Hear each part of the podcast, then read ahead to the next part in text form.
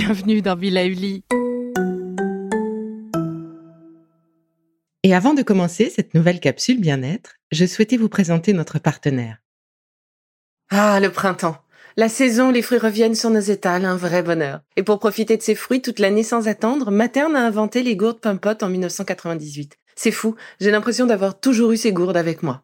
Et pour profiter partout de ces gourdes fruitées, savoureuses, préférez la version sans sucre ajouté. Le format nomade en fait un compagnon incontournable du goûter de nos enfants, petits et grands. Plutôt indispensable d'ailleurs, quand l'on sait que d'après une enquête du Credoc menée en 2019, 69% des jeunes de 3 à 17 ans ne consomment pas assez de fruits et légumes et ont en revanche un goûter bien trop sucré. Avec une gourde pomme sans sucre ajouté, vous leur apportez une portion de fruits Notea au Nutri-Score, bien entendu. Et saviez-vous qu'en plus Pompot est engagé pour des vergers éco-responsables et que ces gourdes sont fabriquées en France? Alors foncez pour découvrir des recettes de plus en plus audacieuses et toujours aussi délicieuses. Bonjour Cette saison, j'ai choisi de vous accompagner sur le sujet des bonnes résolutions. Dans cet épisode, je vous propose de faire le point sur les raisons qui pourraient expliquer nos difficultés à tenir nos engagements avec nous-mêmes. Et j'en profite aussi pour vous partager des astuces qui, je l'espère, vous aideront à mieux répondre à cette envie que nous avons tous de prendre mieux soin de nous. Ah là là, que de pression ces nouvelles résolutions, surtout que, bon, on ne va pas se mentir, hein, la plupart ne tiennent que jusqu'en février. Alors pourquoi est-ce si compliqué de tenir nos bonnes résolutions? Alors une première raison, qu'il s'agisse d'arrêter de fumer, qu'il s'agisse de se lancer plus régulièrement dans une activité physique ou d'entreprendre un nouveau régime, de mincir. Avant de s'y mettre, la première question à se poser avec honnêteté, c'est le fameux pourquoi. Au sens pourquoi faire ou pour quelle raison. Car si l'on envisage de changer un comportement pour ses proches, pour le regard des autres, pour euh, la société, parce que ce que l'on fait ne se fait pas ou n'est pas reconnu, et que l'on n'est pas exactement bien dans notre tête avec la juste motivation pour nous-mêmes, eh ben, c'est comme si on mettait un mauvais carburant dans cette Formule 1 que l'on décide d'engager sur une nouvelle route il faut absolument nourrir notre volonté avec des choses qui sont faites pour nous. En réalité, nos systèmes de motivation sont complexes et sont au cœur de nos prises de décision. Fabien Fenouillet, qui est professeur en psychologie cognitive, a montré que trois besoins doivent être comblés pour qu'une motivation perdure sur le long terme. Alors ces trois besoins sont les suivants. Le premier, c'est l'autodétermination, c'est-à-dire qu'on doit avoir véritablement le sentiment que ce que l'on fait, on le fait réellement pour nous, que c'est réellement nous qui avons choisi de le faire, donc pour des raisons qui nous incombent, qui nous concernent, mais il faut faire ce travail de lister ces raisons-là, les nôtres qui nous sont propres. Deuxième besoin essentiel, c'est la compétence. C'est-à-dire que le défi que l'on se donne ne doit pas être trop élevé au point de nous donner l'impression que cette décision est presque au-dessus de nos forces ou qu'il faut faire des efforts énormes pour pouvoir tenir cette bonne résolution. Si le chemin à parcourir est trop grand, le secret, c'est alors de découper cet objectif en petits défis complémentaires pour arriver au résultat final. Et enfin, tant que l'on est motivé par la peur, la peur d'un cancer pour la cigarette, la peur du regard des autres ou la culpabilité, eh bien de la même façon, on se prépare plutôt à échouer car ces émotions négatives nous sont soufflées par la société, le regard des autres et ne sont pas nos propres motivations. Elles ne sont pas nos arguments choisis par nous pour nous. Et tout cela, eh bien, laisse une énorme place à notre petite partie rebelle. Oui, oui, elle existe chez tout le monde. Et cette petite euh, partie rebelle, eh bien, elle est prête à se réveiller à n'importe quel moment pour nous inciter à reprendre nos vieilles, nos anciennes, nos mauvaises habitudes. Et tant pis pour notre volonté ou pour les changements. Il est donc super important de trouver nos raisons positives, de vouloir changer. afin de pouvoir éprouver de la fierté, être en bonne santé, se faire du bien, très bien, mais plus précisément retrouver son souffle, euh, ses jambes galbées, son ventre tendu, bref, quelque chose qui vous ressemble, quelque chose qui joue sur votre image positive de vous, avec vous, et surtout le plus concret possible. Alors, une deuxième raison qui pourrait expliquer, euh, ben, je viens un petit peu d'en parler, c'est ce fameux objectif.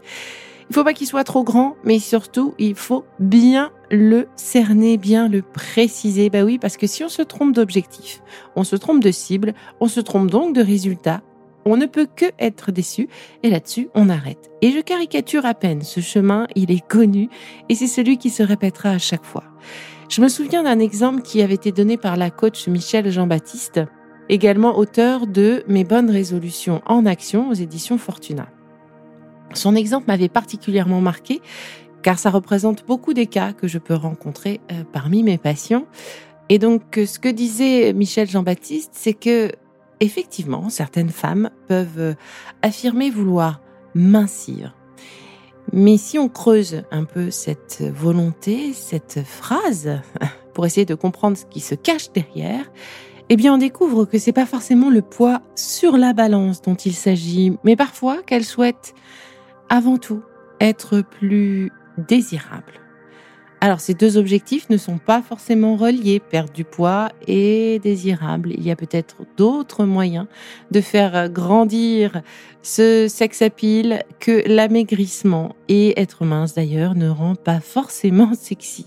Donc, c'est vraiment important de bien cibler la raison, l'objectif, le but à atteindre.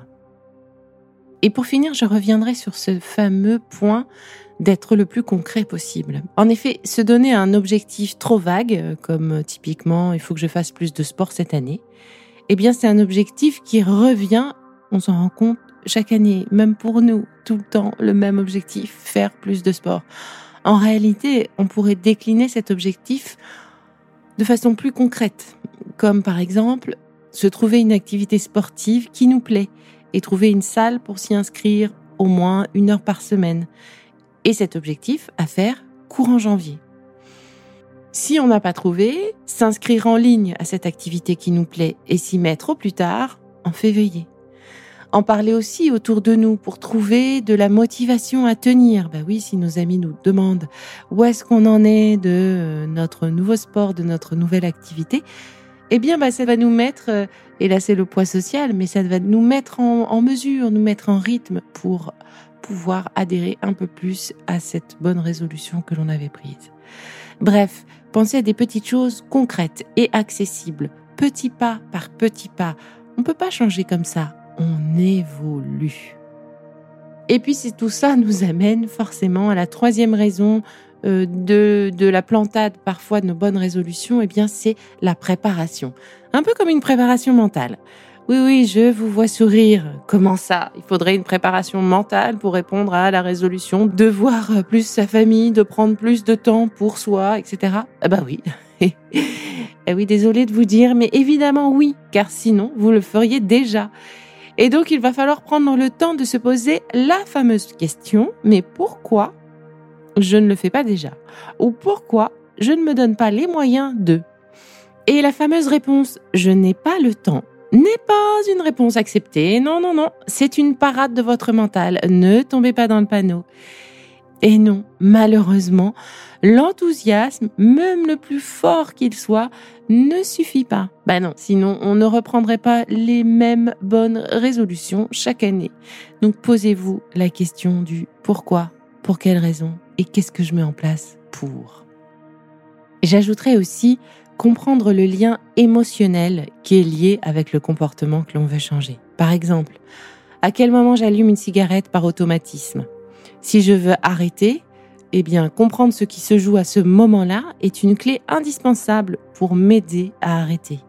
Et c'est la même chose avec euh, les moments de craquage alimentaire. Pour le sport, il peut exister aussi des blocages de l'ordre de je ne suis pas capable de hérité peut-être de nos séances de sport au lycée ou d'autres moments sportifs un peu compliqués. L'idée, c'est de renouer avec notre autodétermination et d'arrêter de se laisser envahir par de mauvais réflexes, puis la déception, puis le découragement. Nous avons les clés en main pour peu que l'on souhaite s'y attarder un peu. Alors voilà qui est dit. Ce n'est pas facile de changer, même si on en a parfois envie ou parce que c'est nécessaire. Et il y a de grandes et belles résolutions pour se faire du bien. Mais il y a aussi, si vous n'y avez pas pensé, de petites résolutions presque anodines et pourtant elles peuvent faire la différence en demandant moins d'introspection. La première que je pourrais vous proposer, c'est prendre soin de son cerveau. Bah oui, et le reste suivra. Non seulement c'est important de nourrir son cerveau pour éviter son déclin cognitif, mais en plus, eh bien, ça nous permet de rester dans le vent. Du coup, plusieurs résolutions sont possibles. Acheter un livre par mois et le lire, hein, bien entendu.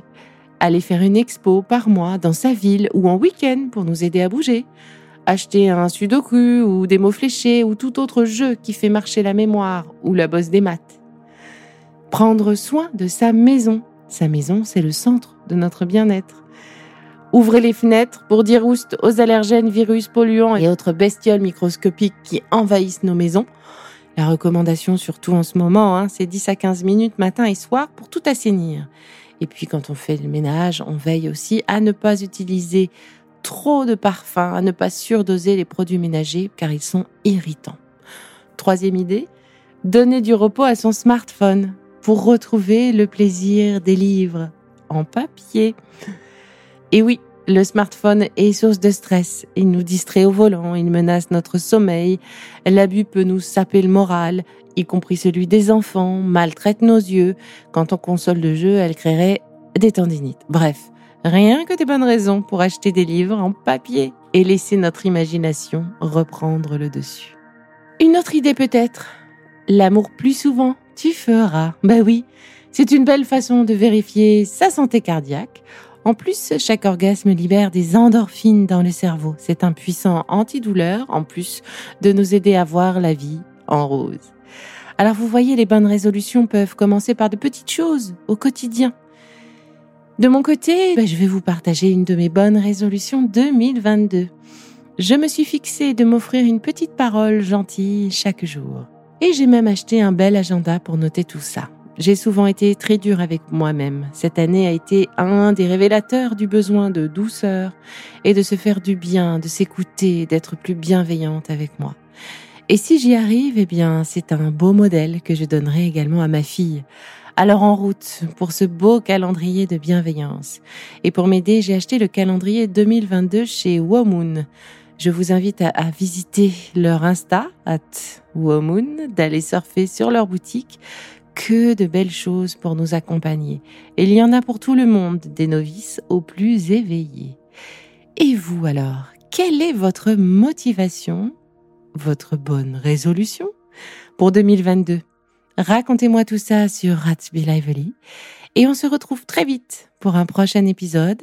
En attendant, continuez de prendre soin de vous.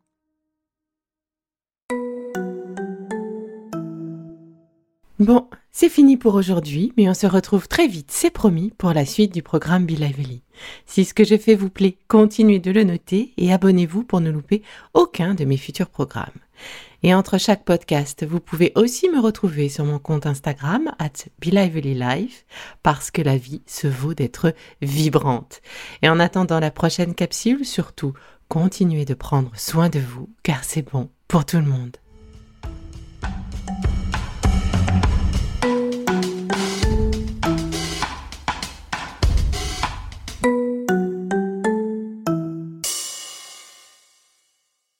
Le contenu que vous venez d'écouter n'est pas un dispositif médical et ne peut pas se substituer à l'avis d'un médecin basé sur votre situation personnelle. En cas de doute, consultez votre médecin.